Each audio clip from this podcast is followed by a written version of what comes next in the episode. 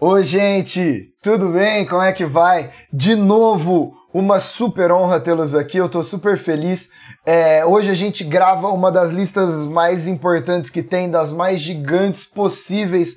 Então, para mim, é, um, é, um, é super importante quando é um tema grande, quando é um tema que cai bastante, um tema que todo mundo vai atrás. Então, essa lista é muito especial, muito difícil, muito especial e a gente vai tomar um super cuidado com ela. Obrigado. E, e, hoje, nossa, anuncio, tenho a presença do meu super amigo e uma das pessoas mais brilhantes e inteligentes que eu conheço, Pedro. Obrigado por participar, mano. Valeu. Vocês não estão vendo, mas eu tô com a bochechinha corada agora, Guilherme. que gracinha, né? E é bom que você tá de graça, né, cara? Você tinha coisa para fazer e você tá aqui. A amizade, ela é sobre esse tempo, né? É, basicamente, né? Sobre dedicar um ao outro sem querer recompensa, né? Vai me custar nem bar, caro ainda. Nem pagar conta de bar mais você paga, porque a gente tá em quarentena. Cara, eu quero muito um boteco, eu quero muito, eu tô sonhando todo dia com um boteco, todo dia eu sonho. Na mesinha, você manja a mesinha de plástico? Ai. Sabe um chopinho aquele? Ah, patrão, mais um, nossa mais um, patrão. senhora! Eu quero muito da minha vida por um boteco. Mas vamos começar, Vamos Guilherme? começar, galera. Vamos. Lista não adianta, não adianta porra nenhuma ficar sonhando com o boteco, né? Não, não adianta. É, lista de Roma Antiga 2. Ideia super importante para a gente conversar, tá? É, lista grande, inclusive a gente vai ter um super ritmo acelerado para fazer essa lista, porque senão a gente vai ficar aqui 88 horas, né? Então, a gente vai trocando uma ideia, vai matando todas as questões, passa por todas e gabarita essa porra aqui. Beleza? Pedrinho, eu posso começar ou você deseja por, por começar? Favor. Pode começar, vai. É tá primeiro. bom, ótimo. É, a parte boa de começar é que eu começo com uma questão muito fácil, só que a 3, que é infernal, vai cair na minha mão também. você se vira. Vamos lá então. Pessoal, é um mapa do Império Romano, bem centralizado na ideia do Mediterrâneo, na época de Otávio Augusto, Augusto I, imperador romano. Bom, questão da Unesp 2018 falando. O mapa do Império Romano na época de Augusto, ok? Primeiro imperador, ou seja, o início mesmo do Império Romano, demonstra A. A dificuldade das tropas romanas de avançar sobre territórios da África e a concentração dos domínios imperiais no continente europeu de forma alguma. Galera, tá mostrando muito o tanto que tem coisa no Oriente Médio, o tanto que tem coisa no Norte da África. Não poderíamos falar que existe uma concentração de domínios imperiais no continente europeu. B. A resistência do Egito e de Cartago, que conseguiram impedir o avanço romano. Tanto o Egito quanto Cartago estão dominados no mapa. Interpretar, gente, eu falo a porra do ano inteiro sem saber mapa. Beleza? C a conformação do maior império da antiguidade já é complicado aí, né? E a imposição do poder romano sobre chineses e indianos. Mano, eu espero que você saiba que a China e a Índia não tá aí. Do fundo do meu coração. D. A iminência de conflitos religiosos resultantes da tensão provocada pela conquista de Jerusalém pelos cristãos, Pessoal, quando o Otávio Augusto morre, Jesus tem 14 anos, né? Então ainda não tá na hora dele, dele mudar o mundo do jeito que ele mudou. Alternativa correta, alternativa E. A importância do mar Mediterrâneo para a expansão imperial e para a circulação entre as áreas de hegemonia romana. Alternativa E, alternativa correta. Sussa, né? Excelente, excelente, né? Lembrar, lembrando, inclusive, que os romanos achavam que o Mediterrâneo era tão deles, mas tão deles, que eles chamavam o Mediterrâneo de Mar Nosso, né? Mare Legal Nostrum. demais, é, né? É uma, é. uma autoconfiança das é. boas, né? De quem que é esse mar aqui? Do Império Romano. Tudo que tem em volta é romano, né? Logo, sensacional. É. Vamos para dois, então? Famema 2019. Dois. Famema 2019. O problema das origens do feudalismo gerou inúmeras polêmicas sobre o fim do Império Romano no Ocidente, século V, e o surgimento das instituições feudais. Comumente aceita-se a tese da junção de formas sociais romanas e germânicas que, justapostas, engendrariam as bases da sociedade feudal. Outros historiadores têm procurado ver na própria crise interna do império, particularmente a partir do século 3 antes de, oh, perdão, século 3 depois de Cristo, as causas da decadência romana e sua fragilidade em face dos bárbaros, tá bem? Então ele fala o seguinte: 2. A as origens do sistema feudal podem ser encontradas a é, diz o seguinte pra gente: no declínio da escravidão no Império Romano, que originou nova forma de trabalho e na noção de fidelidade pessoal dos germanos. É a correta, né? É, é bom lembrar, né, Gui, que o que ele está querendo aqui, já no texto, falar pra gente, é aquela relação, né, entre o colonato, que é a forma de, de essa forma de trabalho rural do, do momento de crise da escravidão, misturada com a, o juramento de fidelidade entre os bárbaros, né, que a gente chama de comitatus, é isso? Exatamente, né? é. Então, é, o que ele está falando é que o que vai dar origem ao feudalismo vai ser o trabalho servil do mundo romano. Exato e a fidelidade pessoal dos germanos, que vai dar origem à suzerania e vassalagem, né? Que são as duas grandes características do feudalismo. Perfeito, perfeito. perfeito. É uma, uma síntese ótima. A gente elimina as demais ou você acha desnecessário? O que você quiser, Pedro. Vamos Faz eliminar, quiser, vamos mano. eliminar demais. Então, no fracasso da reforma agrária no Império Romano, o que intensificou as guerras civis e na concepção do poder divino dos germanos, concepção do poder divino Mano, nada. O que, tem de errado aí? Não, tudo de errado, né? De certa maneira, o poder divino até era considerado imperador, tinha considerado parte do seu poder como divino, romano nesse caso, né? Mas para além disso, Roma nunca fez reforma agrária e, e, e, isso não tem nada a ver com guerras civis, então a B tá completamente equivocada. A C diz pra gente, na assimilação dos povos dominados, que se tornaram plenos cidadãos romanos e na ideia de propriedade privada dos germanos, a concepção concepção de propriedade privada é muito mais romana do que germânica. Para além disso, essa ideia de plenamente romano, isso demora muito para acontecer e o Perfeito. texto não fala nada disso pra gente, não é? Tipo, não, não tá mencionando nada disso. D Beleza. fala pra gente, no, forta for no fortalecimento da autoridade imperial, que se sobrepôs ao Senado romano e na tradição das leis escritas dos povos germanos, ó, veja sempre o seguinte, tá? Lei escrita é romana, direito baseado na tradição tradição é germânico. A gente chama isso de direito consuetudinário, né? O direito que não está escrito, que está baseado nos costumes. Típico do mundo bárbaro. O mundo romano, todas as leis eram escritas. E aí a E diz pra gente, na crise dos minifúndios romanos, o que gerou o intenso êxodo rural e nas relações escravistas típicas das comunidades germânicas, escravidão é tipicamente romana e é justamente um êxodo urbano que marca o fim do Império Romano e o início do feudalismo. Perfeito, Gui? Perfeito, maravilha. Lindo, lindo, lindo de doer. Você. Ah. A 3 é minha? Uhum. Ah, eu posso pular? Se diverte. Se diverte que essa é boa. Cara, gente, ó. A 3 é uma questão ultra complexa, ultra específica e ultra aprofundada. A UEL fudeu nós tudo fazendo um bagulho desse, tá? É, super delicado, super complexo mesmo. Coisas, inclusive, difíceis de serem sempre faladas em aula, né? É, só se eu tivesse muitos meses para poder citar tudo. Mas é legal porque se você ouvir, você vai aprender uns negócios bem aprofundados agora. Vamos lá.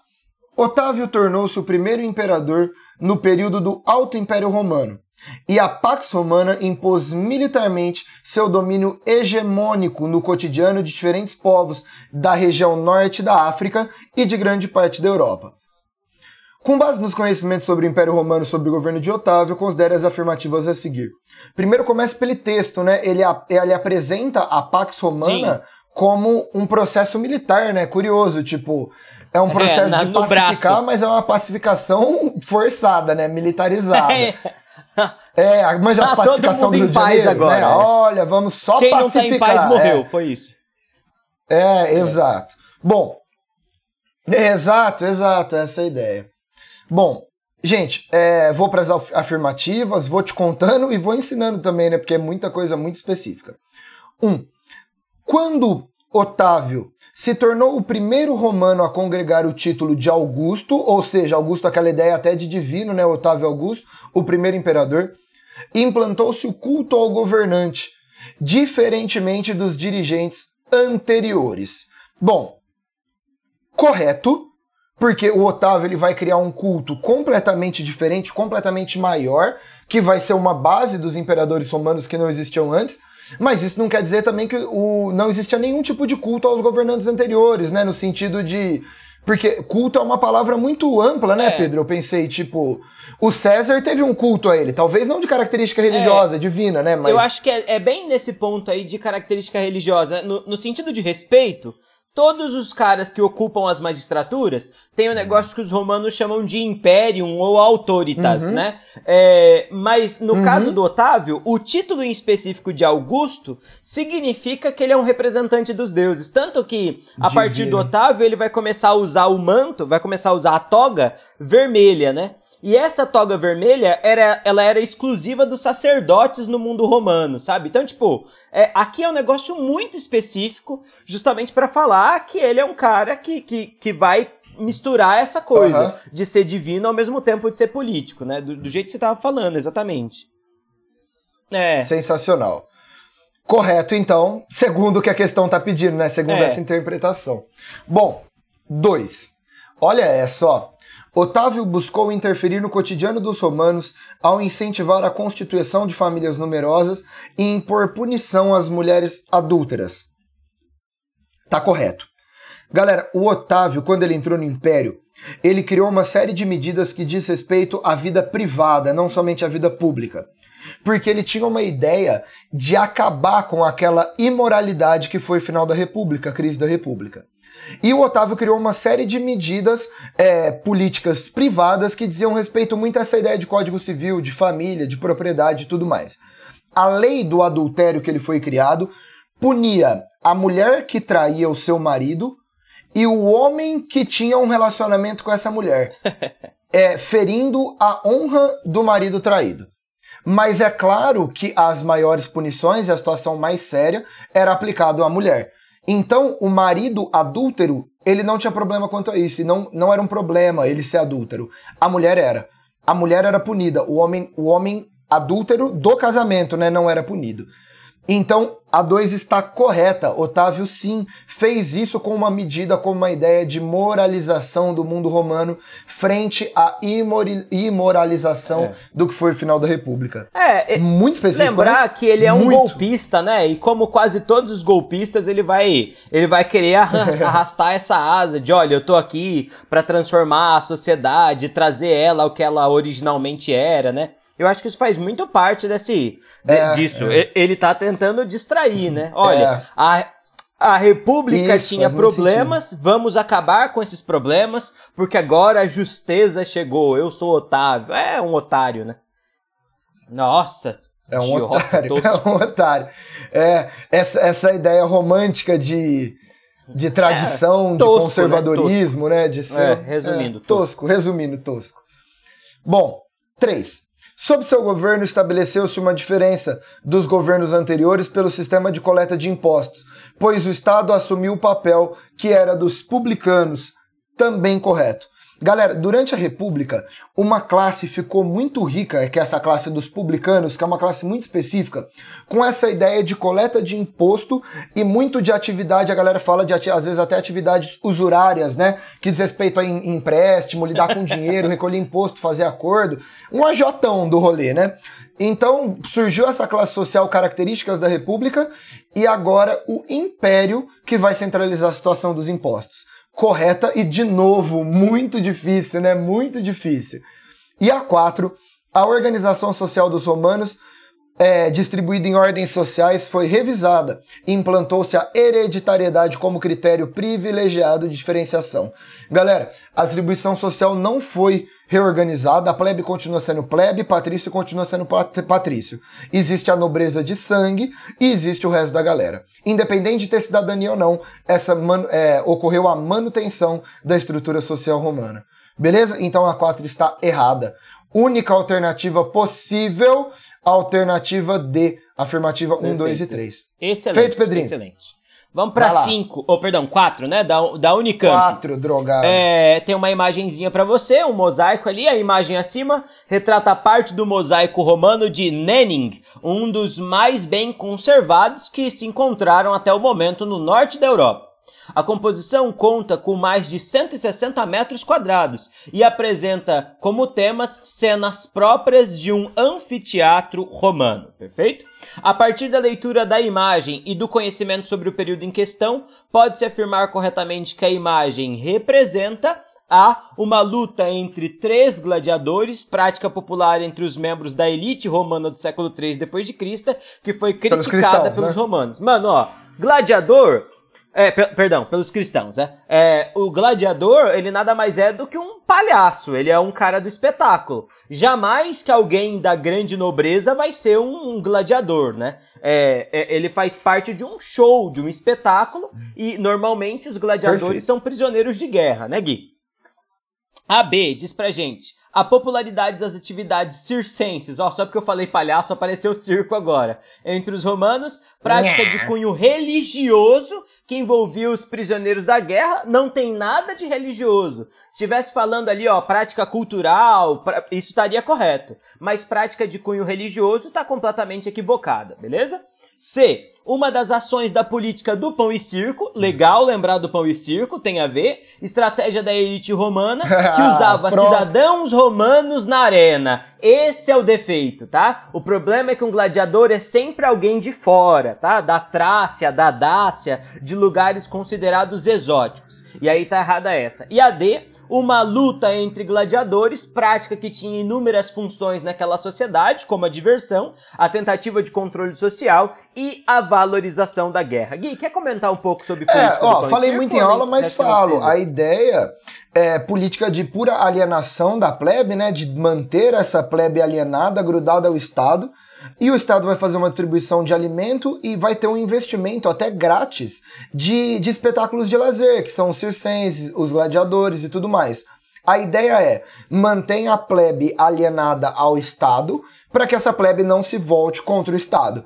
Então, nesse projeto, a, a luta de gladiadores, ela foi uma da. Tal, acho que eu colocaria como a maior marca, né, do pão do circo, sim, né? Sim. A maior marca do lazer, sem sombra de é, dúvidas. Os dois, ah. né? Tanto, é, sim, eu concordo com você, porque acho que é o que mais fica pra gente. Isso e os romanos gostavam muito de corridas de bigas também no círculo, né? É, do circo máximo, máximo é. né? Exatamente, é. pode crer. Que era, que era bem mais legal, inclusive, né, é, mano? É, é, é. Mas. A galera enfim. gosta de ver sangue, né? É isso. É isso. Bom, tranquilo então, Pedrinho? Fechou. Então a resposta correta, a D da alternativa do teste 4, beleza? Beleza. Fechou. Vamos para a FAMERP 2017, então, questão 5. Bom, durante o século IV, a velocidade da expansão do cristianismo aumentou muito, especialmente nas cidades. As antigas crenças continuaram existindo, mas o número de fiéis diminuiu muito. Os cristãos passaram a chamar os adeptos das outras religiões de pagãos e, em algumas ocasiões, se dedicaram a destruir seus templos e as estátuas dos deuses antigos.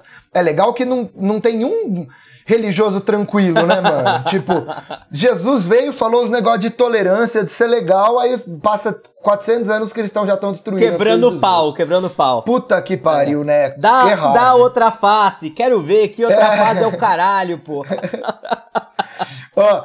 Isso não significa que as religiões tenham vivido em conflito. O cristianismo tomou diversas ideias características do paganismo para si. Os livros escritos no início do Império e na época da República eram considerados obras-primas da literatura. E, mesmo os que falavam de outros deuses, eram lidos e apreciados pelos cristãos. Ok, vamos lá então. Segundo o texto, ascensão do cristianismo na Roma Antiga. A não impediu o avanço de outras formas de religiosidade. E o paganismo, apesar de reprimido, continuou a crescer, muito pelo contrário. O paganismo está diminuindo, como diz o texto. Errado. D é B. Deu-se a partir das conquistas romanas na Palestina e revelou a correção e a supremacia religiosa da fé, da fé cristã frente às antigas religiões. Primeiro, as conquistas romanas na Palestina são anteriores a isso o Império, o, o mundo romano toma a Palestina na República. O cristianismo aparece no Império. E, e essa, esse termo aqui, supremacia religiosa, é feio, né, Nossa, né, Pedro? É horroroso, né? É, é né, dá uma ideia, dá uma ideia errada, né? Sempre que o texto estiver trazendo essas ideias de que, de que supremacia é algo correto, de que existe uma cultura melhor do que a outra, esse vestibular ou você está fazendo para uma universidade nazista ou essa questão tá errada. pode crer, pode crer. tipo... O O Enem tem muito disso, né? Tipo, ah, e esse é melhor do que É, esse, é, é. porque é o melhor de todos, porque o índio é ruim, É. aí você já exclui, você já é, exclui. se tiver colocando pra baixo uma forma de cultura, tá completamente errada, né, Gui? Exatamente, perfeito. C. Não impediu a manifestação de outras formas de religiosidade e, apesar de terem ocorrido extensões, algumas antigas práticas religiosas persistiram. Perfeito, né? Interpretação do texto, É, né? é É, o que o texto tá É o falando. que o texto fala pra você, muito bom, é. Deu-se a par... Ó, D. Deu-se a partir das cruzadas. Gente, eu. Nossa, eu tô torcendo muito pra você não ter anotado isso. As cruzadas, mano, é um fenômeno do final do século XI até o século XIII, né? Então, tipo, não. Não, não, não. Ok? Não, não, não, não, não. Errado. E. Deu-se a partir do extermínio dos grupos que professavam crenças antigas e da eliminação dos materiais que contivessem referências ao paganismo. No texto está falando que eles liam esses materiais. Errado também. Única alternativa possível, alternativa C. Perfeito. Vai lá, Pedro. Vamos lá para a 6 da nossa querida Unesp. Vamos lá. A igreja foi responsável direta por mais uma transformação, formidável e silenciosa, nos últimos séculos do Império. A vulgarização da cultura clássica. Ó, vulgarização aqui não é negativo, tá? Só tá dizendo que ela se transformou num negócio comum, num negócio vulgar, tá? Vulgar não no sentido depreciativo. Essa façanha fundamental da igreja nascente indica seu verdadeiro lugar e função na passagem para o feudalismo. A condição de existência da civilização da antiguidade, em meio aos séculos caóticos da Idade Média, foi o caráter de resistência da igreja. Ela foi a ponte entre duas épocas. Cara, que texto bonito, que texto bem escrito, Bonito, né? né? O Perry Anderson, ele sabe fazer isso, Sabe. né? Ele sabe escrever, Sabe, né? sabe, maravilhoso. Tem, tem uns trechinhos dele que parece uma, uma obra literária, né? É bonito. É, é né? um cara de uma inteligência incrível, É. né? Esse livro, inclusive, Passagens da Antiguidade ao Feudalismo, é um livro muito, muito legal mesmo. Bom, E muito cobrado, Muito. né? Vai estar. nossa, a da- agora a- dessa aula até a aula de baixa Idade Média vai ter questão desse livro. é, né? aparece muito, né? Aparece muito. 6. A. E aí fala: o excerto permite afirmar corretamente que a igreja é cristã, então a alternativa A diz. Tornou-se uma instituição do Império Romano e sobreviveu à sua derrocada quando da invasão dos bárbaros germânicos. Essa tá correta, é exatamente isso, né? A Igreja Católica, inclusive, copia a organização do Império Romano, né? O nome oficial do padre é presbítero, que era uma função administrativa do Império. Acima dele estava o bispum, que é a mesma coisa que o bispo da Igreja Católica, e acima dele estava o pontífice máximo, também essa instituição, também essa figura presente na Igreja Católica. O elemento específico aqui que ele está falando é a cultura, né? E aí a Igreja Católica vai ser uma espécie de repositário dessa cultura, né? Muito do direito romano sobrevive através do direito canônico, muito dos costumes do Império Romano sobrevivem através da Igreja Católica. E aí, Gui, se você me permite, inclusive, tanto é essa autoridade da Igreja Católica que quando a gente tem a figura do Carlos Magno lá na Idade Média, é a Igreja Católica que o coroa imperador romano, né? Perfeito, Novamente, perfeito. né? Para mostrar essa É. autoridade. E, e a, a, a ideia de glória e de honraria do Império Romano vai sobreviver muito forte no mundo medieval, né? Do Carlos Magno, do Sacro Império Romano Germânico. É, vai, vai ser criada uma ideia de como se o Império Romano tivesse sido sempre é, cristão. É. E não foi, né? É, como, Co- Reconstruíram a ideia de Império como Romano. se ele tiver. É muito curioso isso, né? É, vamos eliminar. Essa 6A é a correta, vamos eliminar as demais. A 6B limitou suas atividades à esfera cultural e evitou participar das lutas políticas durante o feudalismo. Né, Foi sim. Ó, só existe uma entidade supranacional durante a Idade Média, que é a Igreja Católica, e tudo que existe na Idade Média tem o dedo da Igreja Católica no meio, tá bem? Bom. Então tá errada. C. Manteve-se fiel aos ensinamentos bíblicos e proibiu representações de imagens religiosas na Idade Média. Esse é um elemento muito curioso, tá? A Igreja Católica vai tentar converter aqueles que originalmente eram romanos, depois aqueles que são bárbaros. E essas pessoas têm religiosidades que são baseadas em imagens. Por isso a Igreja Católica jamais vai abandonar essa ideia de representar Deus. Representar Deus, representar Jesus, os anjos, os santos, é uma forma de traduzir a Igreja Católica imaterial para aqueles homens que tinham uma religiosidade muito material. Só tem um Muito grupo bom. que renega isso, que vai ser lá durante o Império Bizantino, que são os iconoclastas. Mas a gente não precisa falar deles agora, né, Gui? Perfeito. Tá? Vai chegar a hora vai, deles. Vai, chegar. É, o problema dessas questões é que a gente sempre tem que misturar um pouco de história de outros períodos, né? Nunca é. É, é principalmente essas questões que falam sobre essa passagem de Roma feudalismo, né? É. Ela, elas vão muito além, né? É, Exato. exatamente. E a D fala: reconheceu a importância da liberdade religiosa na Europa. Jamais, tá? E nunca, nunca. E E combateu o universo religioso do feudalismo e propagou em meio aos povos sem escrita o paganismo greco-romano. Mano, foi, foi isso qual mesmo. Qual é a ideia de uma igreja cristã relacionada a isso, tá? Ai, então, ai. correta 6A. Perfeito. Maravilha. Vai lá. 7. Posso? Vai, é sua. Vamos lá. Bom, durante o século II, o Império Romano atingiu sua máxima extensão territorial, beleza? Dinastia dos Antoninos, 117, dominando quase, a, quase toda a atual Europa, o norte da África e partes do Oriente Médio. No final do século IV, porém, essa unidade começaria a ser desfeita, com a divisão do Império em duas porções: a ocidental, capital em Roma, a oriental, capital em Bizâncio. Beleza.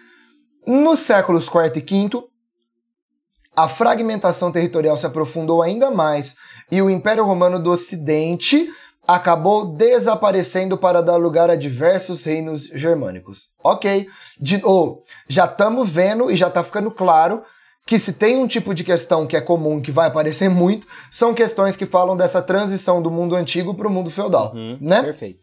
Bom, quanto à desagregação e queda do Império Romano do Ocidente, assinale a alternativa correta. O êxodo. Hum, o êxodo rural causado pelos, pelos ataques dos povos germânicos já, já começa aqui. O êxodo rural ele é uma marca da República. O êxodo rural acontece com a expansão romana. Os, a, o ataque do, do, dos povos germânicos gera um êxodo urbano. urbano. A galera sai da cidade e vai para o campo. É a ruralização. Sim, a errada. Sim. B. Oh, oh, o paganismo. Gui, aliás, é, é, só, só, uma coisa curiosa, né? A gente só vai ah. ter êxodo rural de novo quando a gente estiver falando de revolução industrial, né? Nossa, pode né? crer, tipo, faz sentido. É, é, o, todos os êxodos que a gente tem nesse período como movimento intenso são urbanos, né? A gente só tem êxodo rural quando a gente tiver revolução industrial lá no século XVIII, né? Pode crer, que é, que é um, um um acontecimento que entra nessa onda de modernidade, Sim. né? Que, que vem do, do iluminismo, da Revolução Industrial, Revolução Francesa, que vai trazer a galera para a cidade, né? Bem, bem avaliado. Perfeito. Bom, A errado então. B. O paganismo introduzido no Império Romano pelas tribos germânicas enfraqueceu o cristianismo. Gente, se eu tô no final do Império Romano, o cristianismo tem força, ele ganha poder. Nada enfraquece, ele enfraquece o paganismo. Errado. Perfeito. C. A língua oficial do Império Romano, o latim, ao se fundir com os idiomas falados pelos invadores, deu origem às línguas germânicas, dificultando a administração dos territórios, tornaram cada vez mais autônomos até se separarem de Roma. Não, primeiro que a questão da separação de território não tem a ver com a língua, né? E segundo, que é a, as influências germânicas vão acontecer, mas o latim vai ser a língua principal. Exato. É Por muito tempo, demora para as línguas nacionais europeias aparecerem. É o latim que domina a linguagem a, a, a, fala e a escrita do mundo que está surgindo agora. E as, e as, línguas que vão aparecer nesse mundo romano eram línguas latinas, inclusive, né? Tipo, perfeito, né? perfeito. Bom, D. A disputa entre patrícios romanos e plebe pelas terras férteis facilitou a invasão do império pelos povos bárbaros. Gente, a plebe não tem terra e os patrícios têm terra. Tanto é que essa plebe ela vai trabalhar como servo nas terras dos patrícios. Não existe uma disputa de terra aí. Errado. Questão certa, alternativa certa, alternativa E. Com o fim das conquistas territoriais, o escravismo e a produção entraram em declínio. Somando as invasões bárbaras, gostei dessas aspas aí, né? Um termo super em desuso. Sim. E a ascensão do cristianismo, que aceleraram a fragmentação e queda de Roma. É um resumo, né, do que foi a queda de Roma. Perfeito. Mano, parou, parou de conquistar. Declínio de escravidão e de produção. Invasão e cristianismo. Pronto, é isso. É, resolveu. Questão 7, Alternativa E. Pedrinho. Vamos para 8 do Mackenzie. Leia o texto a seguir. Esta refundação efetua-se sob o signo do cristianismo.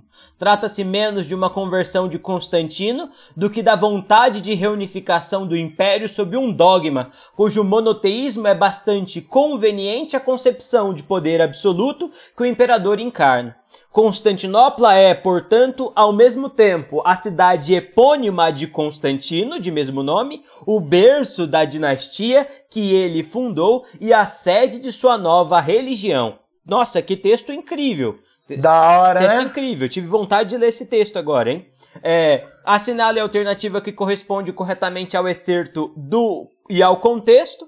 É, a partir de Constantino, alternativa A, a política romana liga-se à religião cristã, atendendo a interesses de fortalecimento da figura do imperador e a contenção da crise até então vivida pelo império. Não existe o que colocar de mais correta nessa questão, né? É, o que, que é que ele está falando? No lugar de entender a conversão de Constantino como fruto da religião, como muito tempo as pessoas imaginavam, é, a conversão do, do Constantino está diretamente associado à política. Esse é o momento novo da política, é o momento que a autoridade do imperador precisa se afirmar, e nada melhor de para ela se afirmar do que essa aliança entre ela e o cristianismo, perfeito? É, essa perfeito. aliança, inclusive, a gente pode observar muito bem na própria arte bizantina, que é a arte desse mundo romano oriental cristianizado. Algum comentário, Gui? Perfeito. Não, só para falar um detalhe específico, é. né? Essas listas eu monto, cara, com um banco de, de questões que a gente tem na internet, né? Por isso que quem, quem faz o gabarito e tal, não sou eu, né? O gabarito que vem. O gabarito dessa questão tá errado. É. Porque o comentário fala que o cristianismo, que, que o Constantino transformou o cristianismo na religião oficial de Roma. Não, não. Isso é errado. O gabarito dessa questão 8 tá errada. Porque o, o Constantino fez isso mesmo, mas ele deu tolerância, liberdade de culto com o Edito de Milão. Exato. O cristianismo só se torna a única religião oficial do Império com Teodósio, 380, em Tessalônica. Perfeito, perfeito, isso mesmo. Beleza? Só fazendo essa é, correção é, A partir do Constantino, a, a religião cristã deixa de ser perseguida. Só isso, né? Exatamente. Continua aí. A B. A fundação de Constantinopla, com a consequente transferência da capital, atendeu a interesses religiosos do fortalecimento do cristianismo na parte oriental do império. Não, o cristianismo ainda é uma religião perseguida até a fundação de Constantinopla. E o cristianismo vai passar a ganhar mais importância do ponto de vista político do império a partir da fundação e da conversão do Constantino, né? Então, tipo, não é o fato daquele polo ser um grande polo cristão que motivou a fundação da cidade, mas a fundação da cidade vai acabar transformando aquele polo em um grande polo cristão. Conseguiu? É isso, né, Gui?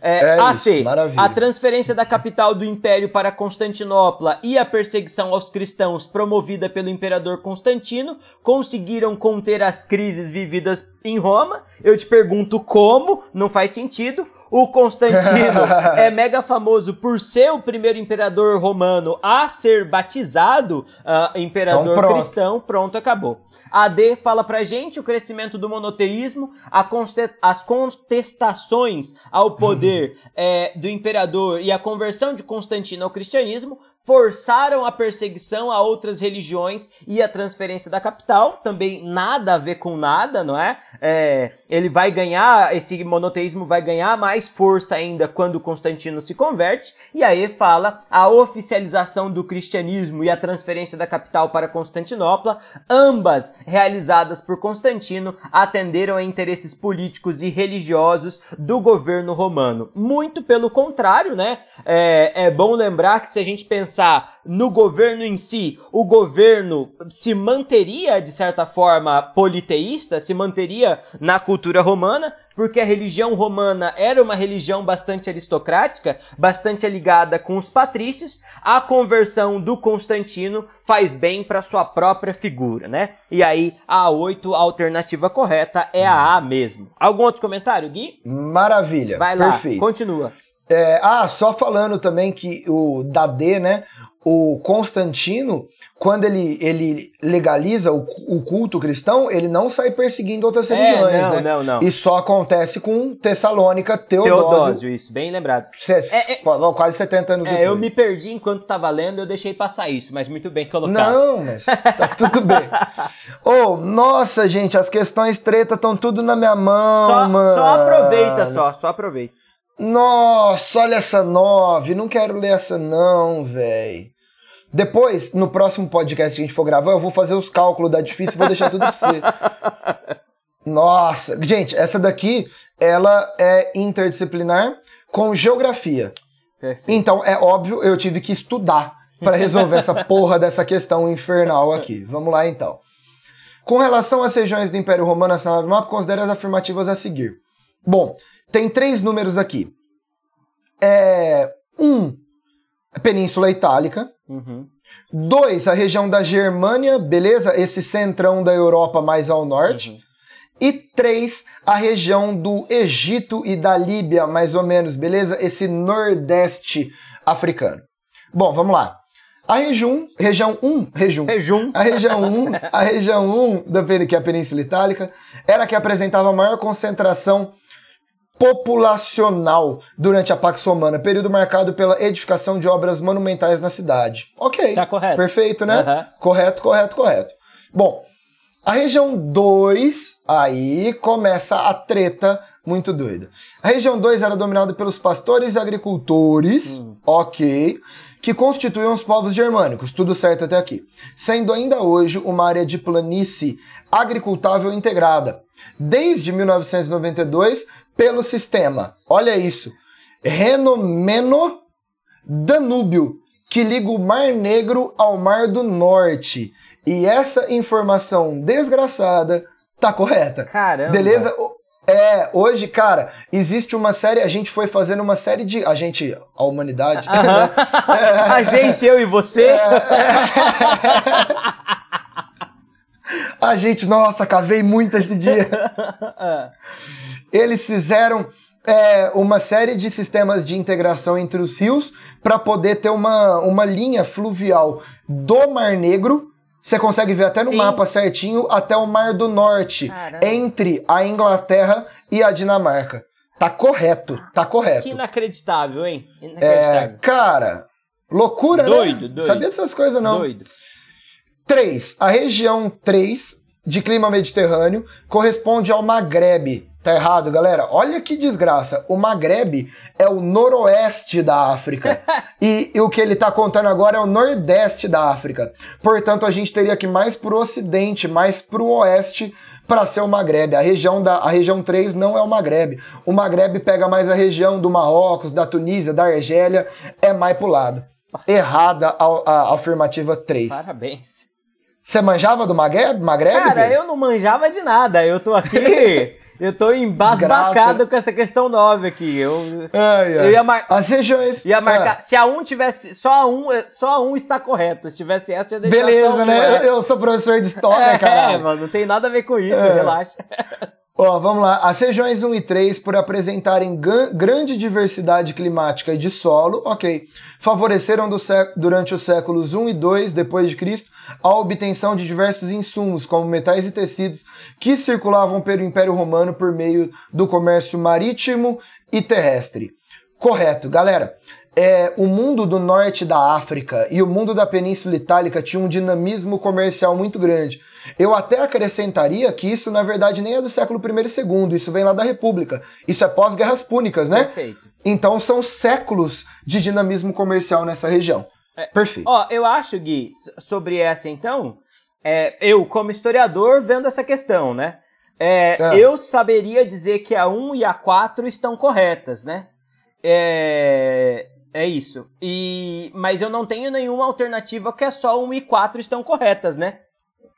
É, então isso é uma verdadeira questão interdisciplinar. É, é, exato, exato, exato. Ou você sabe geografia ou já Ou era. já era, exato. Ou você, sabe, e você tem que saber história também. Perfeito. E, e, cara, tanto as afirmativas de história quanto de geografia não são fáceis. Não, né? de jeito nenhum, de jeito nenhum. Desgraça é, de ó. Aliás, só fazer um comentário sobre a, a primeira coisa aí, ó, a, a, a, a afirmação 1. hora que ele fala, período marcado pela edificação de obras monumentais na cidade, é, lembrando que esse é um período muito importante em que o Augusto e os seus herdeiros vão mandar reformar a cidade de Roma, né? É, tem muita gente que vai lembrar, inclusive do Nero, que mais para frente vai botar fogo em Roma. Ele põe fogo no bairro cristão, que era um bairro famoso por ser feito de madeira, e reconstrói a cidade inteira de mármore. E é, e, e tipo, isso vai marcar muito a história política do Nero, esse momento de reconstrução da cidade de Roma, tá? É, é Perfeito. Só... É, é uma, uma marca dessa primeira dinastia Júlio-Claudiana, é exatamente a ideia de embelezar o mundo o romano. mundo romano, né? é. Isso, isso que a gente, toda vez que a gente pensa na cidade de Roma, cheia de mármore e tal, vem dessa época os mármores da cidade de Roma. Maravilha. Fechou? Vai lá, Pedro. É... Vamos, vamos acelerando vamos, o trem, vamos. porque senão vai dar uma hora e duzentos minutos. Dez. Vai. É, apesar de não ter sido tão complexo quanto os governos modernos, o Império Romano também precisava pagar custos muito altos, além de seus funcionários, da manutenção das estradas e da realização de obras. Precisava manter um grande exército distribuído por toda a sua extensão. A cobrança de impostos é que permitia ao governo continuar funcionando e pagando seus gastos, beleza? Aí ele vai falar o seguinte, a questão 10 da Unesp. Sobre o recolhimento de impostos e os gastos públicos no Império Romano, é correto afirmar que 10. Alternativa A. Os patrícios e os proprietários de terras não pagavam tributos, uma vez que estes eram de responsabilidade exclusiva dos arrendatários e dos escravos. Eu vou te perguntar uma coisa: o que é que o escravo ganha? Nada, tá? Como é que alguém que não ganha nada vai pagar impostos? Então, só por Imposto, essa lógica tá é... errada essa, né? Imposto é exclusivo de quem tem cidadania. Né? Exatamente. Né? Então, não faz nem sentido essa, essa, essa A. A, B. É, o desenvolvimento da engenharia civil foi essencial para integrar o império e facilitar o deslocamento dos exércitos. É aquela famosa alternativa que fala alguma coisa, mas não fala nada. Deixa ela de lado, tá certo, porque né? ela é, a correta. Você só tem que ver o que, que tem de absurdo nas demais para poder ter certeza que você vai marcar essa. A Unesp ama é, isso. Porque né? pode parecer uma questão que é mais correta do que essa, mas por enquanto essa é correta. C. As obras financiadas com recursos públicos foram apenas as de função religiosa, como altares ou templos? Mano, nada a ver. Em Roma, tá tudo integral, tá? É tudo, tudo integrado. Então, as construções públicas vão desde as estradas até, de fato, os templos. Mas tudo isso é público, tá? Não é só templos. A D. Fala pra gente, a desvalorização da moeda foi uma das formas utilizadas pelos governantes para aliviar o peso dos impostos sobre a população despossuída? Não faz nem lógica do ponto de vista da economia. e eles não estão preocupados, é, né? Uhum. É, a desvalorização da moeda romana vai acabar acontecendo por conta de, de um resultado da crise do século III, mas não é nada que eles queriam como elemento político. E aí, os tributos eram cobrados por coletores enviados diretamente de Roma, não havendo, ó, não havendo qualquer intermediação ou intervenção de autoridades locais. De novo, a ideia de, ó, qualquer, isso é um negócio muito absurdo, né? O Império Romano sabia muito bem delegar funções e fragmentar a sua autoridade, né? A alternativa correta é a alternativa B. Gui, você tem algum comentário específico?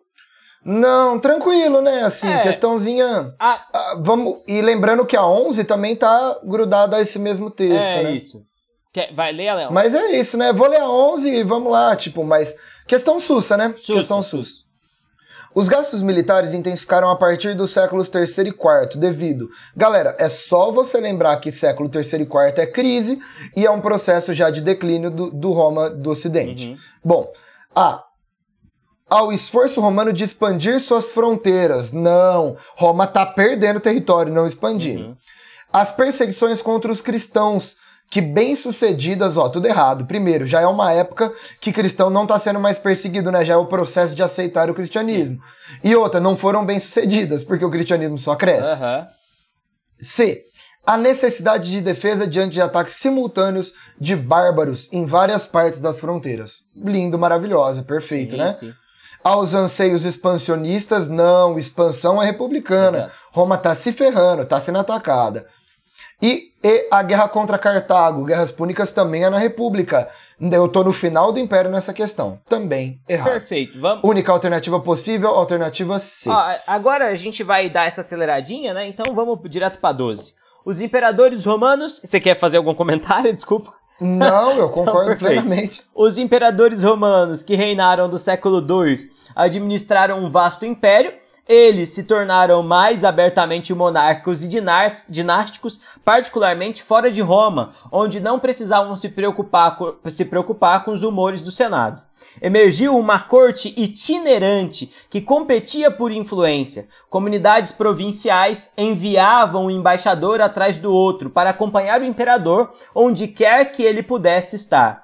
Poderiam ah, encontrar Adriano à margem, às margens do Nilo ou supervisionando a construção da grande muralha que cruzava o norte da Britânia, ajudando a projetar seu templo de Vênus diante do Coliseu, fazendo um discurso para soldados na África. O império era governado de onde o imperador estivesse. Uma, uma questão, um texto hum. muito legal, muito curioso. Oh, o Roma tem uns textos bonitos, né, mano? Os historiadores escrevem bem, ah, Os né? caras do, do, do, desse período clássico são muito geniais, né? É, e lembrar o porquê que ele está fazendo essa comparação, né? Por que, que o texto está falando disso pra gente? Porque durante toda a República e o início do Império ali, pelo menos no início do Principado, é, o centro da organização política romana era o Senado. Só que a partir do, à medida que o tempo passa, essa competência, essa autoridade se transfere do Senado para a figura do imperador. Então vamos às, às alternativas, né? Ele fala o seguinte: a partir da leitura do texto, assinale a alternativa correta. A A fala: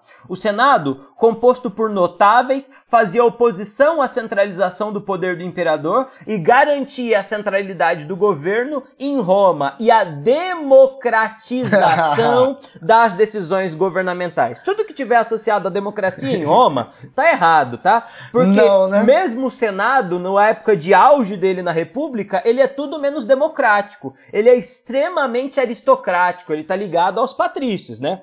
AB Maravilha. 12. O Império Romano foi marcado pela disputa de poder entre o imperador e o Senado, perfeito, os conflitos entre eles acabaram por resultar na diminuição do poder do Senado no que diz respeito à administração pública. É exatamente essa correta, tá? Vai pro texto de novo, vê o que, que o Adriano tá fazendo. Tá inspecionando tropas, tá supervisionando construção de muralhas, mandando construir um novo templo. Isso na República era função do Senado. Isso durante o Império tá na mão do imperador para demonstrar isso com clareza, né? A C, o Senado composto por notáveis apoiava a centralização do poder das mãos do imperador. Gente, na história, quem é que tem poder e quer abrir mão do poder que tem? Hã?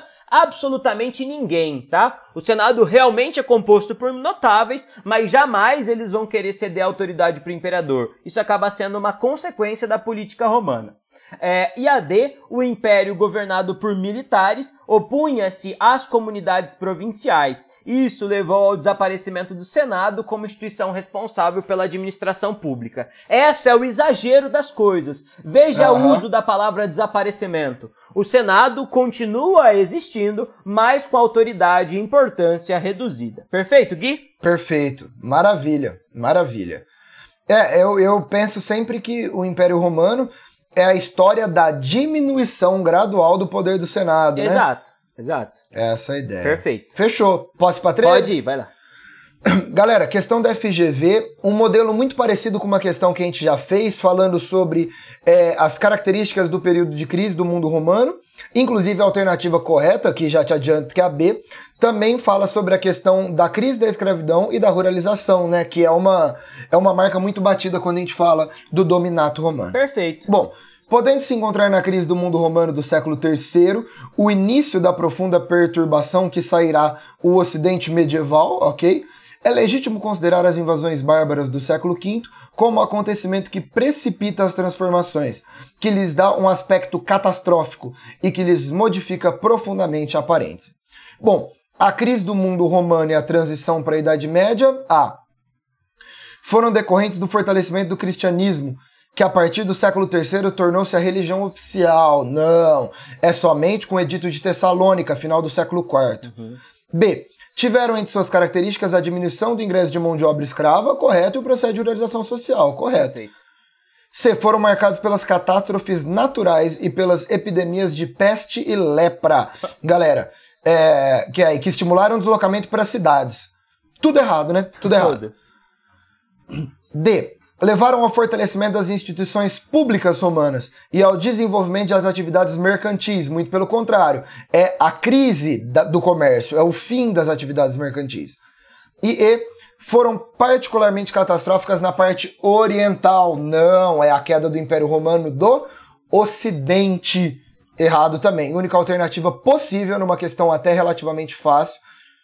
Alternativa B. Perfeito. Podem ir para 14?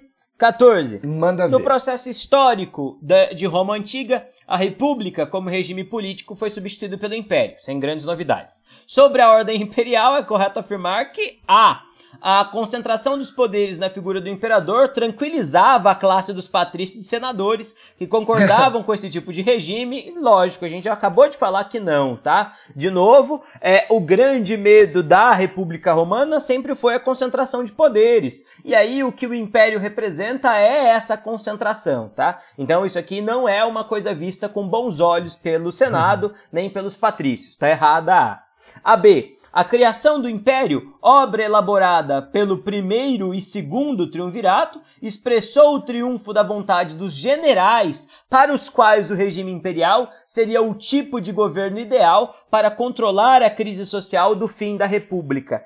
Que forma de observar a história ou de falar sobre a história é muito curiosa, né? A gente, é, a gente dificilmente faz essa, essa, essa análise ou essa inversão, mas ela é muito lógica. A B está correta, tá? O que, que ele está querendo dizer com primeiro e segundo triunvirato? Tá pensando naquele momento em que primeiro triunvirato, César, é, Pompeu e Crasso dividiram o governo da República. Segundo triunvirato, aquele momento em que o Otávio, né, chamado desse momento de Otaviano, o uh, uh, quem era? O Marco Antônio e o Lépido dividiram o poder da República. Nesses dois momentos, no primeiro triunvirato, quem acabou concentrando o poder foi o César, quem acabou concentrando o poder no segundo triunvirato foi o Augusto. E eles eram grandes generais e eles centralizavam a política nas suas mãos de fato, né? São eles que são responsáveis por pôr fim à crise social romana, às guerras civis constantes que Roma enfrentava naquele período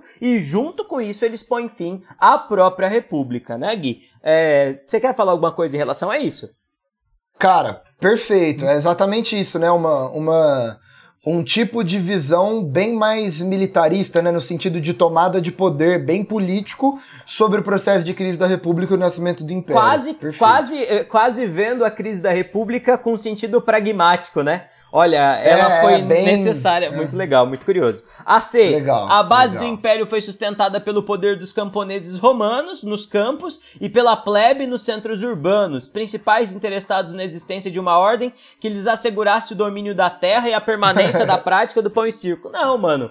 Não, o grupo político plebeu e o grupo político dos camponeses sempre foram o grupo que menos exerceram poder político em Roma, né? Lembra? Maravilha. No mundo antigo, poder, terra é praticamente um sinônimo de, de poder e que tem, quem tem acesso a isso normalmente são os patrícios. A D fala, vitória da participação popular no cerne da vida política.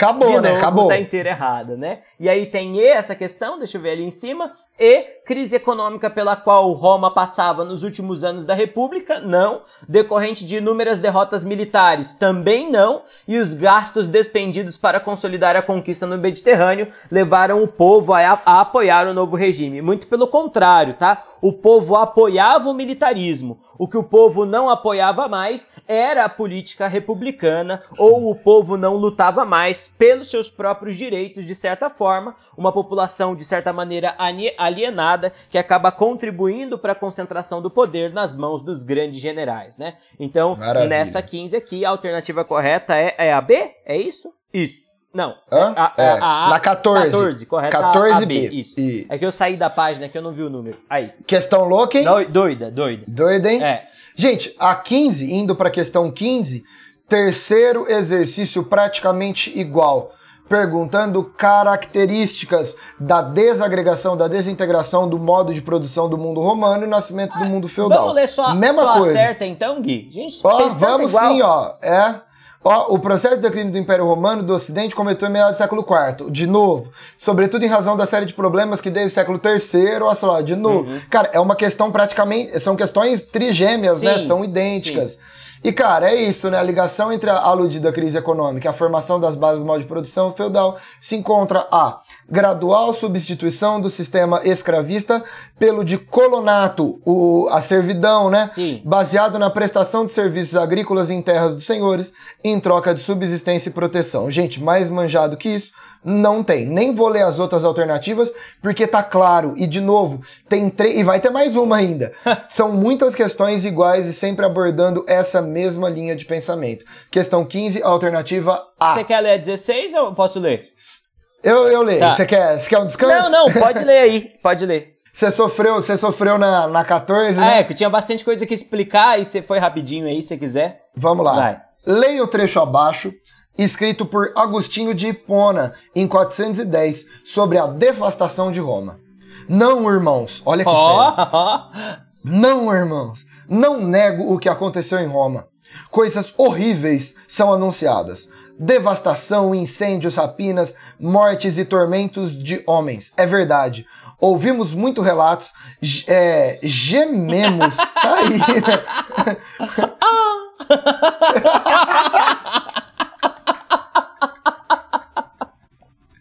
Cara, ele gemeu e ele chorou. Ai, não foi nada bom. Não foi nada. Não podemos consolar-nos ante tantas desgraças que se abateram sobre a cidade. Olha aí. Legal que a gente tá zoando o santo, né? que lugar que a gente vai que não é o inferno, Guilherme? Para com isso. Ai, ai. Considerando os conhecimentos sobre a história do Império Romano, essa informação entre acima, Assinale a alternativa que situa o contexto histórico em que ocorreram os problemas relatados sobre Roma e sua consequência para o Império entre o século IV e V. Gente, de boa, né? Que ele tá falando, né? Devastação, incêndio, rapinas, morte e tormento de homens. Uhum. Pax Romana que não é, é, né, mano? Não. Ó, trata do contexto da invasão dos povos visigodos. Os visigodos, eles chegaram a saquear Roma, mas eles vão ficar muito é, na península ibérica, né, que é a grande região visigótica, Perfeito. sendo uma das causas do final do Império Romano do Oriente. Não, os visigodos estão no Ocidente. É, o grande erro é essa segunda parte, né? Acho que é, é mais é. que a primeira. É. Bom, é, trata-se do contexto dos saques dos povos vândalos. Os vândalos se encontram no norte da África, Perfeito. sendo uma das causas final do Sacro Império Romano Germânico. Não, é Império Romano do Ocidente que ele está falando. Isso. Trata-se do contexto das pilhagens dos ostrogodos. Ostrogodos também pilharam, sendo uma das causas finais do Império Bizantino. Mano, é ridículo, né? Esses finalzinho que tá errado, né? Que saco. Contexto de incorporação do povo viking. Os vikings só invadem no século IX, é uma invasão tardia. Sendo também do Sacro Império Romano Germânico, tá tudo errado. Os vikings, ele, eles favorecem no futuro a ideia do, da formação de proteção do, do SIRG, né? Do Primeiro Reich. Isso, isso. E trata-se do contexto das invasões dos povos bárbaros, sendo mais casos do Império Romano do Ocidente. Beleza? Perfeito. 16. E. Fuveste para você, Pedrinho. Fuveste 17. Os impérios do mundo antigo. Eu falei os impérios. Os impérios do mundo antigo tinham ampla abrangência territorial e estruturas politicamente complexas, o que implicava custos Ai, cara, crescentes que que de administração. No caso do Império Romano da Antiguidade, são exemplos destes custos. A. A expropriação de terras dos patrícios e a geração de empregos para os plebeus. Mano, Roma nunca fez isso. Jamais de tirar de quem é rico e entregar para quem é pobre. Mano, quem faz isso é o Robin lugar, Hood, relaxa. É, nem, nem o lugar mais desenvolvido do século XXI faz Não, isso. Nunca, nunca. É, B. Os investimentos na melhoria dos serviços de assistência de previdência social. Ó, assistência social, previdência social, esses são todos conceitos do século XX, tá? Do, do nascimento de um estado de bem-estar social. Isso não existe no mundo antigo, não existe nem, nem no século XIX, tá? No Brasil em 2020. É, no, no Brasil em 2020 a gente tá tentando acabar com isso daí, mas deixa isso de lado. A, a C As reduções de impostos que tinham a finalidade de evitar revoltas provi provinciais e rebeliões populares, não, né? Isso não tem, não tem nada, nada com nada, não faz nem sentido. Aham. É, eu, eu li a D, foi isso, né? E per- Perdão, peraí que eu me perdi. Ah, a D. Lê a D os agora. gastos cotidianos das famílias pobres com alimentação, moradia, educação e saúde. Mano, o que que isso tem a ver com o império? Nada, isso é particular. E, e É. as despesas militares, a realização de obras públicas e a manutenção de estradas, três coisas com quem o império de fato realmente gastava, o que está associado a essa ideia de fato, perfeito? A alternativa correta da 17, a E. Guilherme, 18 Unicamp, é Beleza, sua. vamos lá. Seguinte, ô, cara, ó, tamo batendo uma hora de podcast nesse momento. É bom que tá acabando já. Bom, ó, questão manjada também da Unicamp sobre a ideia pejorativa em cima do termo bárbaro, né, de ser o outro, de generalizar aqueles que são diferentes, porque eu inferiorizo e generalizo, e aí Perfeito. eu dou um termo genérico. Perfeito. O termo bárbaro teve diferentes significados ao longo da história. Sobre os usos desse conceito, podemos afirmar que A, que é a correta. Bárbaro foi uma denominação comum a muitas civilizações para qualificar os povos que não compartilhavam dos valores destas mesmas civilizações. É isso, aquele que é diferente, aquele que não tem a nossa cultura.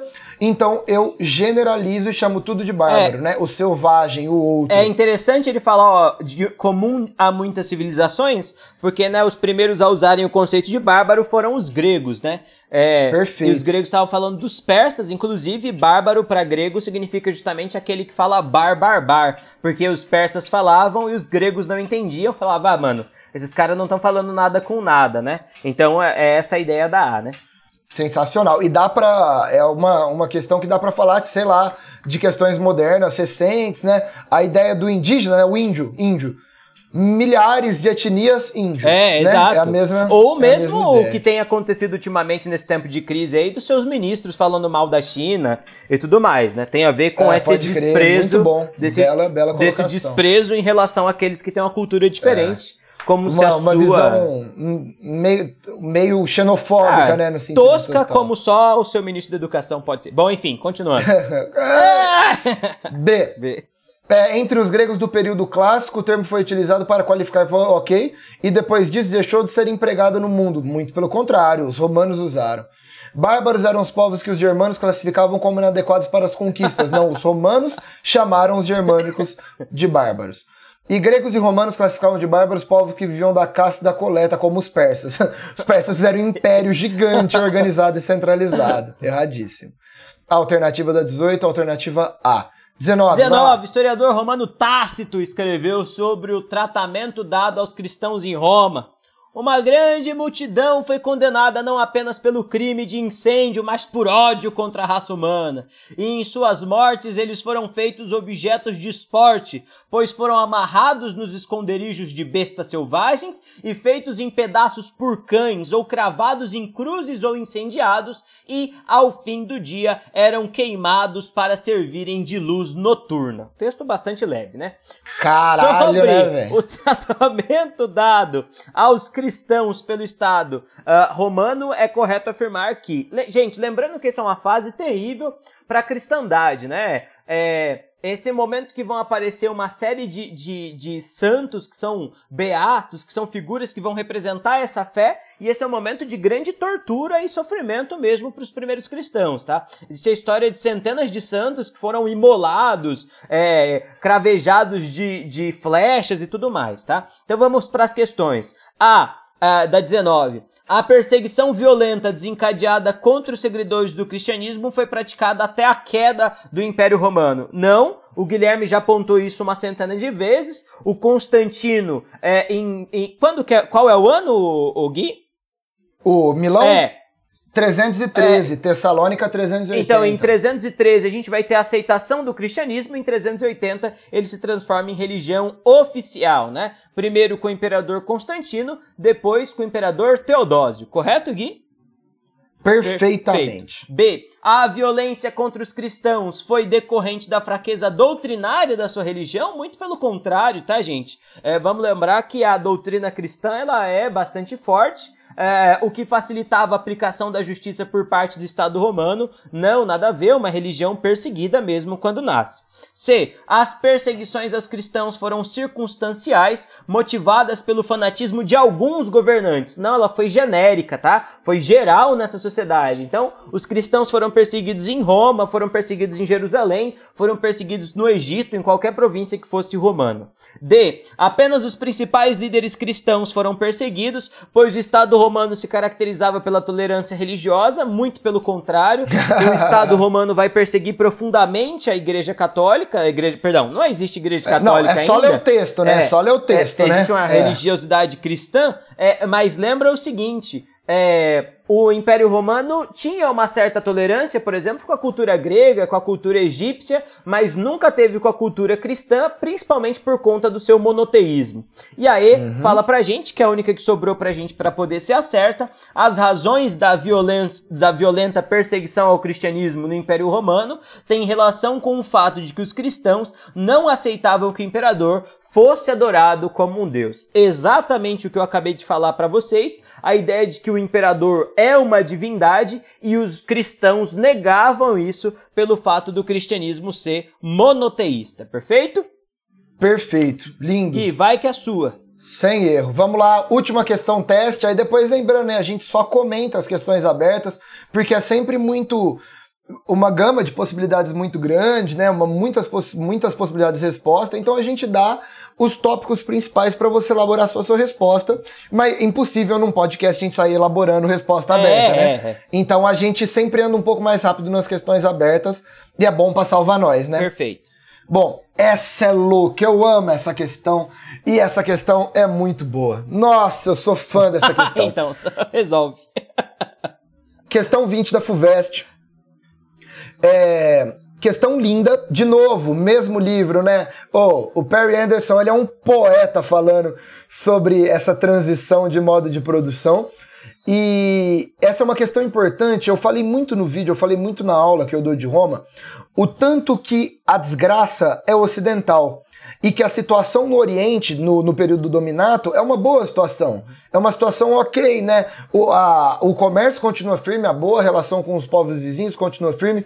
Tá tudo bem mais ok no Oriente do que no Ocidente. Perfeito. Tudo bem? E esse Oriente, que no final do Império Romano é uma parte próspera, muito dele vem do antigo Império Macedônico de Alexandre o Grande, concorda comigo? Perfeito. E isso é muito louco. Então, lembra-se, o Oriente, que no final da história do Império Romano é um lugar até que próspero, pelo menos se comparado ao Ocidente, antigamente, no passado, ele era parte do Império Macedônico de Alexandre o Grande. E eu te contei demais que quando Alexandre o Grande morreu, o império dele foi dividido entre os seus generais e deu origem ao que nós chamamos de império ou de reinos helenísticos. É assim que o Perry Anderson começa. Os impérios helenísticos, amálgamas, ou seja, junções né, ecléticas de formas gregas e orientais, o helenismo, é, é a cultura helenística é exatamente isso, alargaram o espaço da civilização urbana da antiguidade clássica, diluindo-lhe a substância. Isso é poético, né, muito, mano? Muito. Cara, de 200 anos de Cristo em diante, o poder imperial romano avançou para o leste, leste-oriente. E nos meados do século II, já depois de Cristo, as suas legiões haviam esmagado todas as barreiras sérias de resistência do Oriente. Ou seja, é uma questão falando sobre como Roma lida com o Oriente, com o leste, Lembrando que antigamente eram partes do Império de Alexandre o Grande. Uhum. Cara, exige um conhecimento muito grande interpretar esse texto, né, mano? Uhum. Muita, muita coisa você tem que juntar. Sim, é, é muito Bom, difícil, né? Muito difícil. Muito difícil. Bom, na região das formações sociais gregas.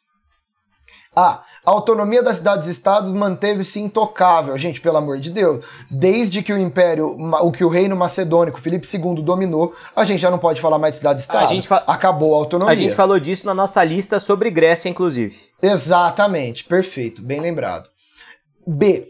Essas formações e os impérios helenísticos constituíram-se com o avanço da conquista espartana no período posterior às guerras do Peloponeso ao final do século V. Galera, Esparta até tem um período bem forte na Península Balcânica depois da Guerra do Peloponeso, mas nossa, de forma alguma conseguiu conquistar alguma coisa no Oriente. Esparta consegue crescer um pouquinho mais logo, já invadido pelo Império Macedônico e acabou, esquece. C. A conquista romana caracterizou-se por uma forte ofensiva frente à cultura helenística, impondo a língua latina e cerceando as escolas filosóficas gregas. Te falei muito também isso em aula. Roma invade o mundo grego, mas invade com muita consideração e respeito, com admiração pela cultura grega. Tudo bem? Tanto é que o Oriente, por toda a sua história, a língua oficial do Oriente não é o latim, é o grego. Exato. Certo? E D, o Oriente. O que foi, Pedro? Eu, tô gostando, eu gostei muito dessa ideia de invadir com respeito, sabe? Eu, ah, é, e eu, quando eu, falo eu imagino isso... os caras assim, matando. Oh, me desculpa, me desculpa, grego, me desculpa. é. é, tipo, o, o lance é que o, os líderes romanos pedem muito cuidado, né? Sim. Tipo, é uma, a, eles invadem no século I antes de Cristo. Quem estava à frente do consulado era o Cícero, né? Uhum. E o Cícero fala: nossa, toma muito cuidado. e, e, eu sempre falo também que o outro cara que vai fazer isso, que vai tomar a Grécia, mas com muito cuidado, é o Hitler. É verdade. Né? Que bizarro, É o terceiro né? Reich, a Alemanha nazista. o Hitler, ele, ele toma o mundo grego, mas ele, nossa senhora. É no véio. respeito, né? No respeito. É igual a França, tomou no respeito. Eu adorei essa expressão. É tomou sim. Tomou no respeito. Ah, vamos no respeito aqui, gente. Tomou sim. É. Oh, bom, o, é, D, que é a correta. O Oriente tornou-se área preponderante do Império Romano a partir do século III, a crise do século III. Uhum. Com a crise do escravismo que afetou fortemente sua parte ocidental, os latifúndios. Perfeita essa questão. Perfeito. E os espaços foram conquistados pelas tropas romanas na Grécia e na Ásia Menor em seu período de apogeu, devido ó, às lutas intestinas, que são lutas internas, e às rivalidades entre cidade e Estado. Quando Roma conquistou, já não tinha mais cidade-estado. Já, o mundo grego já estava na sua completa decadência. Alternativa correta, alternativa D. Perfeito. Pedrinho, vamos nas abertas agora, mas dá pra gente ir direto, vamos, né? Vamos, é, a gente vai pular os textinhos, né, Gui? Que quando ah, é, porque aberto, precisar. vamos... Ó, então Demorou. fechamos aí a 2021 da UFES. E aí ela fala o seguinte, eu vou pular o texto, tá? Tem um texto maravilhoso aí, falando de império, blá, blá, blá. Uhum. A fala, analise a relação dos chamados povos bárbaros com a expansão e a decadência do Império Romano. Então a gente tem duas partes nessa, nessa pergunta, né? Então, ó, como ele fala, analise a relação dos chamados povos bárbaros com a expansão. Qual que é a ideia? É a ideia de que Roma cresce sobre territórios bárbaros. Um exemplo disso é quando César invade a Gália, né? César domina a Gália, domina os gauleses e dessa maneira todo aquele território que hoje é a França, aquilo vai ser incorporado ao território romano e aquela, aquela região vai ser, vai passar por um processo de romanização, as lideranças vão ser trocadas por lideranças romanas e tudo mais. Então, o Império Romano cresce sobre esses territórios que eram considerados bárbaros. E agora, qual que é a relação dessa decadência com os bárbaros? Que é a segunda parte da questão. É a ideia de que o Império, o, o Império Romano vai chegar a um ponto de tanto crescimento, mais tanto crescimento, mais tanto crescimento, que ele não vai conseguir se expandir mais e basicamente o que antes era atacante se transforma em alvo. E aí a decadência do Império Romano está diretamente associada com invasões dessas populações uh, chamadas de bárbaras, tá bem? É, é curioso, mas não que seja profundamente necessário, tá? Em algumas partes do Império Romano, os romanos vão acabar se aliando a algumas populações bárbaras para tentar garantir a defesa. É o caso, por exemplo, dos romanos e dos francos. Eles vão fazer a aliança para defender o território da Gália, que vai passar a ser chamado de território franco e depois vai dar origem ao reino franco. Mas a ideia é essa relação dupla, né? Primeiro Roma cresce conquistando territórios bárbaros bárbaros, depois Roma perde territórios por invasões bárbaras, né? Eu acho que essa é a ideia essencial dessa A, né, Gui? Você tem algum comentário a mais? Perfeito. Não, é isso. A, Você falou até muito. A, é, a B fala o seguinte: identifique duas características importantes do período imperial romano. Olha que vago, né? 500 anos. É, é basicamente, você pode responder assim: tudo que vai estar tá certo. É, e aí, talvez eu acho que curioso de colocar como característica do período imperial a concentração de poder na mão, na figura do imperador, e assim como a concentração, é, é, esse poder, um poder tanto político quanto um poder militar, que no mundo romano eram duas coisas um pouco diferentes, é, quanto a ideia também de que é durante o Império que Roma vai ter suas últimas fases de expansão, de conquista dos últimos territórios, mas que é durante essa fase, durante esse Império, que Roma vai acabar sendo uh, invadida e depois destruída, né? Como duas características, então, apontaria essa fa esse fato da concentração de poder e outra coisa importante, apontaria o fato do Império ser o momento da máxima expansão uh, romana, mas que não dura muito tempo, porque depois ela começa a ruir. Guilherme, você apontaria alguma coisa diferente? Cara, dá pra apontar qualquer dá, coisa. Dá, dá pra né? apontar qualquer tipo, coisa. Duas características importantes do período imperial. Pode falar da manutenção do Senado como, como lugar. É, pode falar que tem um primeiro período de apogeu e depois um segundo Ó, período de declínio. ô, Gui, só que essa parte do Senado, ela, ela é um pouco perigosa, no meu ver, porque dentro do dominato ele vai perder bastante função. É, e aí você pode falar que começou com a manutenção das instituições republicanas, que gradativamente foram perdendo poder, excelente. né? É, excelente. Acho Mas muito vago, né? muito, muito, vago. Mas pode Bom, ser vago, lá, o então. que é ótimo pra você vestibulando. É, não, é, tipo, pode responder aí que vai estar certo. É, vai. Bom, Unicamp 2014. Bom, falando sobre é, a entrada de, de Otávio no poder e as reformas que Otávio criou dentro de Roma logo que assumiu como imperador. Bom, considerando o texto e período de Otávio Augusto no governo de Roma, responda. Qual a relação da nova urbanização da capital do império com o período de paz que Augusto pretendia simbolizar? Galera, é exatamente essa ideia que a gente falou muito e vem conversando desde então. O Otávio, quando ele entra, ele quer acabar com a visão negativa que existia nos últimos tempos da República. Lembrando que foi o século II e I antes de Cristo, foi um século de crise, foi um século de guerra civil, de maior destruição, de destruir a cidade, de chacina, de genocídio, de assassinato, de conspiração. Então, ele faz uma reforma completa no mundo romano, inclusive embeleza a cidade de Roma, para demonstrar que agora inicia-se um novo período, uma nova era, que era uma era de paz. Portanto, a- o embelezamento de Roma tem relação com demonstrar para as pessoas que estamos entrando em uma nova era. Não é mais o período ruim que a gente vivia antes, é um bom período que se inicia.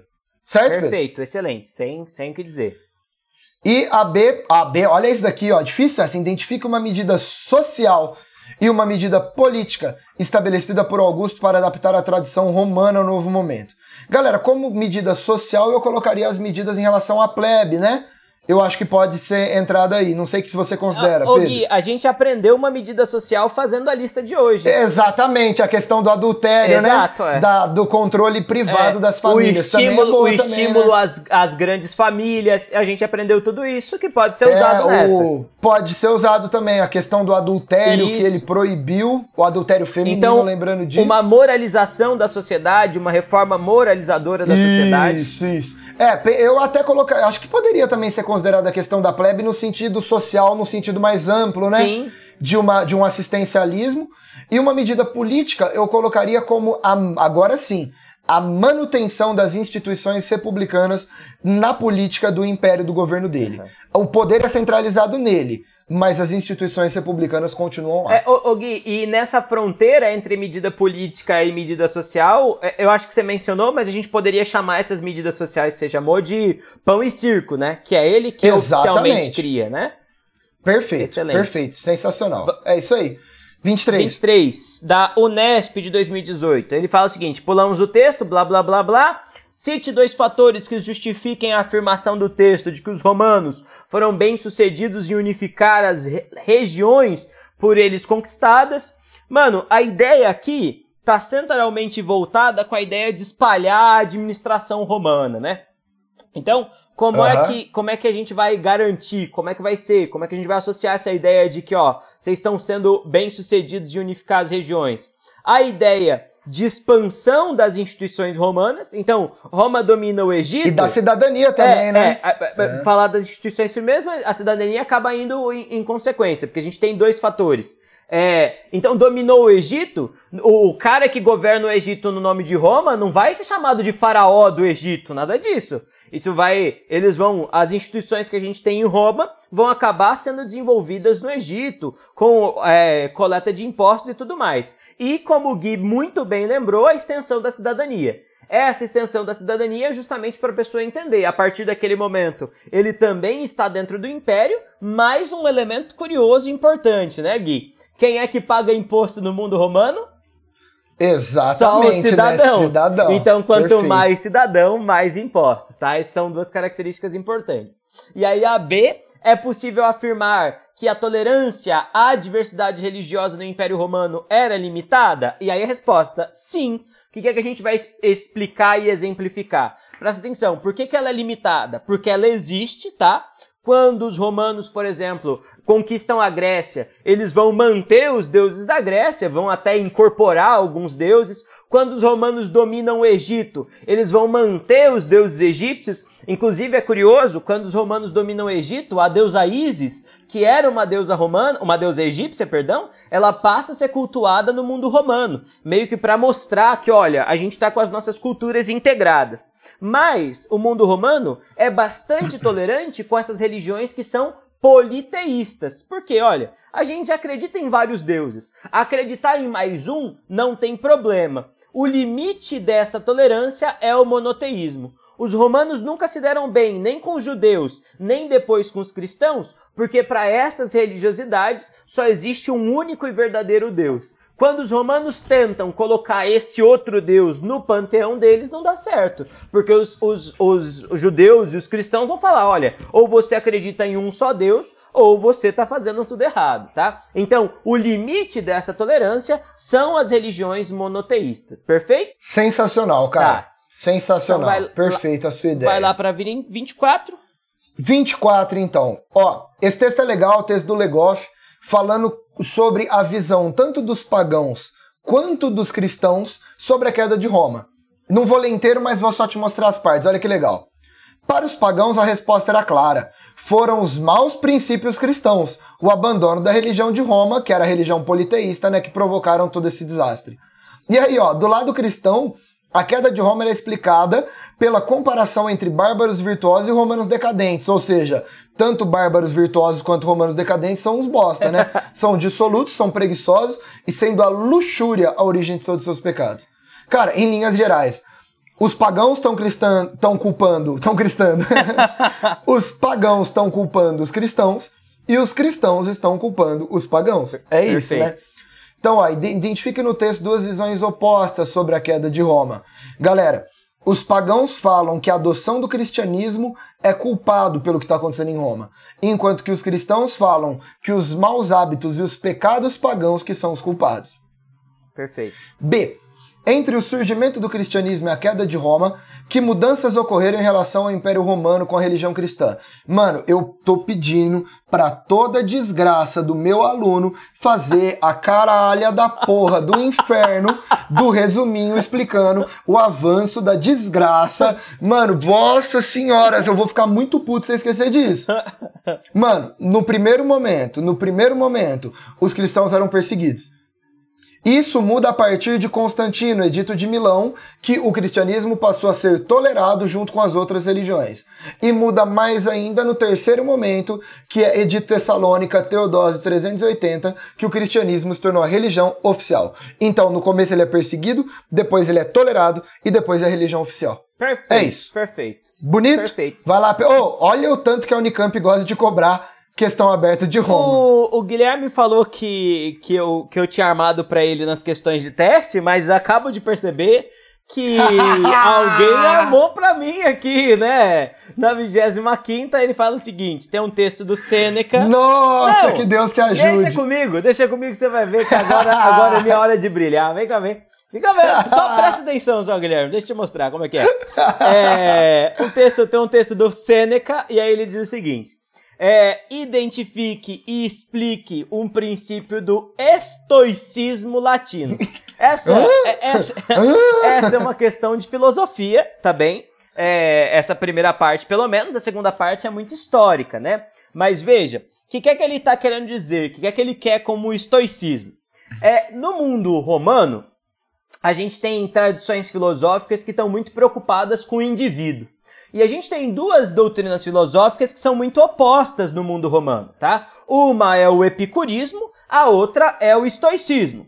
O epicurismo. Tá brilhando, menino, hein, ah, Relaxa, velho. Eu conheço muito esse aqui, ó. Aqui, Rapaz, eu nem sabia desse nome filosofia aí. Filosofia comigo. É, esse, esse epicurismo é aquele do lema carpe diem, aproveite o dia, a ideia do prazer. Mano, você só tem uma vida só, então estraga ela. Depois a gente vê o que, que faz, né? Pessoas, Delícia, né? Ninguém morre. A coisa é essa. Ah, mano, quer sair para beber? Bebe. Quer sair pra. Eu ia fazer um negócio que rima com beber. Faz. A ideia é só se ah, diverte, ah, ah. tá? Sempre que tem uma galera que é muito assim, vai ter aquele cara que é o cara mega presão, né? E o contrário desse epicurismo é o estoicismo. Então, enquanto o epicurismo pretendia essa coisa de uma vida muito largada, muito do aproveitamento do momento, o é, estoicismo está diretamente associado com indivíduos que devam se reservar, entende? Então, o estoicismo está associado a essa ideia de uma autopreservação, de uma, uma, uma negação dos excessos, uma negação da luxúria, uma negação do excesso de bebida, do excesso de sexo, uma espécie de uma doutrina Credo. bastante moralizadora, entende? Essa doutrina uh, estoica, ela vai ter na figura do Sêneca talvez um dos seus maiores exemplos, tá? E aí o Sêneca tem uma, uma série de textos muito pequenininhos que ele escreve, e ele que foi conselheiro do Nero, ele foi conselheiro do Calígula, inclusive. Uh, Cara, você é, é, bom de filosofia, te, É porque eu tô lendo um livro do Sêneca agora, acredita? Nossa, cê, ah, então caiu no é, seu colo, não, essa então. questão foi muita sorte ter caído, porque se ela tivesse caído para mim ontem, eu não fazia ideia do que ela tava falando. Entendi. É, é, e, e, a ideia, então, é que essa ideia do, do estoicismo ela vai ser muito valorizada para os políticos, né? Então, olha, como é que a política deve ser feita? A política deve ser feita a partir dessa ordem, da obediência. A gente tem que deixar o epicurismo para os jovens. Aqueles que são mais velhos têm que ter regra, eles são estoicos, tá? Então, o princípio desse estoicismo é, seria essa coisa de abnegar a luxúria, de negar os excessos, perfeito? É, Maravilha. É, a segunda parte é bem mais fácil. A B diz pra gente: cite dois legados culturais do mundo romano, além da filosofia, para a tradição ocidental. Você pode falar das línguas, né? Você pode falar é, o francês, o espanhol, o português, o romeno, é, o italiano, são línguas que derivam do latim, então a gente tem a contribuição idiomática. O romeno, tinha tanto porque você citar, você citou o romeno. Você não gostou do romeno? Não, eu achei, achei demais, é achei demais. Ninguém lembra do romeno. achei demais, adorei. o, além disso, é, a gente pode falar também da religião católica, que já a igreja cristã, né, ela já era típica do mundo romano, mas ela vai continuar. O direito romano escrito vai ser base dos ordenamentos jurídicos do nosso mundo, principalmente do mundo latino, e esses são, apenas para citar por cima, algumas das tradições do mundo romano que sobrevivem pra gente até hoje. Alguma outra ideia? Cara, Achei sensacional. É isso, é isso. Não, muito bom mesmo. A gente tá aqui, ó, a gente tá aqui para resolver as coisas. Não! Cara, acho que você que fez essa questão. Muito bom, muito bom. Sensacional, fiquei feliz. Fechou? Bom, fechamos então? Bom, grande. Gra... Oh, lista grande, hein, Nossa, mano? Antes de uma hora e meia, tô até feliz. Deus é pai. Gente, eu agradeço muito a sua presença, a sua paciência, é uma lista difícil mesmo, mas eu acho que você percebeu a importância do assunto, né? A, a quantidade de questões, o tanto que cai. Então, saiba essa lista e saiba esse conteúdo que a gente trocou. Pedro, te agradeço, viu, mano? Agradeço. Você topou, maior parada treta aí. Fechou. Obrigado mesmo. E fechamos aqui. Gente, um beijo para vocês, obrigado, até a próxima. Be Valeu. Beijão tchau. no coraçãozinho de cada um. Tchau, tchau.